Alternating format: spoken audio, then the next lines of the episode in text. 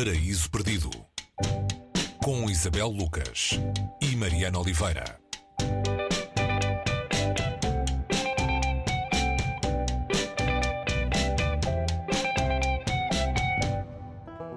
Hoje no Paraíso Perdido temos Teoria da Viagem, uma poética da geografia. Eh, o autor é o francês Michel Onfray. É um manual, Isabel, para percebermos de onde vem o impulso da viagem, eh, que alguns têm muito, alguns têm menos, outros não têm nada. É sobre isso que vamos aprender aqui neste livro do Michel Onfray. Olá, Mariana.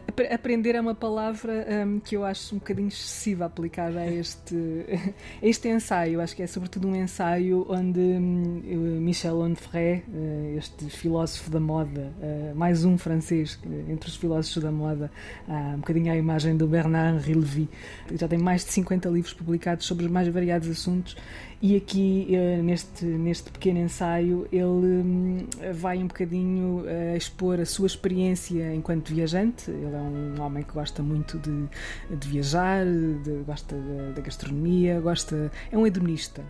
Ou seja, o que ele traz aqui não é nada de verdadeiramente revolucionário uh, em relação ao modo como se olha a viagem, mas este lado da experiência pessoal e de como ele, como muitos outros, ou seja, isto não é nada original mais uma vez, começam a viagem pela biblioteca. Ou seja, podemos viajar uh, a partir dos livros, ficar ou ficar, uh, deixar-nos estar simplesmente na, na, biblioteca e ir viajando, ou fazer de, dessa jornada uma experiência geográfica, não é? Como ele aqui também faz.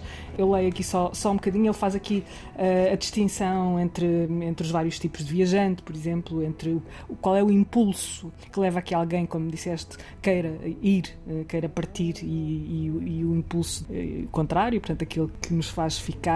E, e aqui, numa destas passagens, ele diz: mais tarde, muito mais tarde, cada qual se descobre nómada ou sedentário, amador de fluxo, transportes, deslocações ou apaixonado pelo estatismo e mobilidade e raízes. Os primeiros gostam da estrada, longa e interminável, sinuosa e zigue-zagueante. Os segundos adoram o solo, sombrio e profundo, úmido e misterioso. Estes dois princípios existem não tanto em estado puro, sob a forma de arquétipos, mas em componentes indiscerníveis no pormenor de cada individualidade. É quase como se o, o nómada e o sedentário fossem criaturas diferentes, de espécies diferentes. Sim, Sendo que muitas vezes hum, há momentos em que todos temos uma parte sedentária e uma parte nómada, portanto, o, o, viajante pode, no viajante podem coexistir essas duas, esses dois impulsos também. Portanto, isso também não é. Uh, o mundo não se divide tão simplesmente entre, entre nómadas e sedentários. Há, há, uma ironia também aqui no livro e um, e um lado de, de Poiseur que é muito, é muito próprio também deste filósofo, não é? Que, que, eu, que eu expor as suas experiências também nos faz sempre sentir um pouco pouco um, também menores às vezes Uh, mas, uh, mas, mas é, é, bom ler este, ler este livro como uma, uma, partilha de uma experiência e com um riso nos lábios também e, e, e confrontarmos nós com, com estas exposições que ele aqui põe, uh, sobretudo neste momento em que a viagem se tornou tão desejada, não é? Ou, ou poucas vezes ela foi tão desejada por ter estado tão, tão afastada da, da maneira como se podia viajar de uma forma mais livre, não é? Não se pensava tanto antes de apanhar um avião, independentemente se poder ou não apanhar o avião, ter dinheiro ou não para o avião. Agora, antes de apanhar um avião, um, eu estou a imaginar o Juan Ferreira escrever este livro hoje, não é? Uh, porque este livro, este livro foi publicado em Portugal, tem edição em Portugal em 2019, ele é um livro já de 2007, mas há coisas que, há coisas que ele não é um livro datado a esse nível, não é?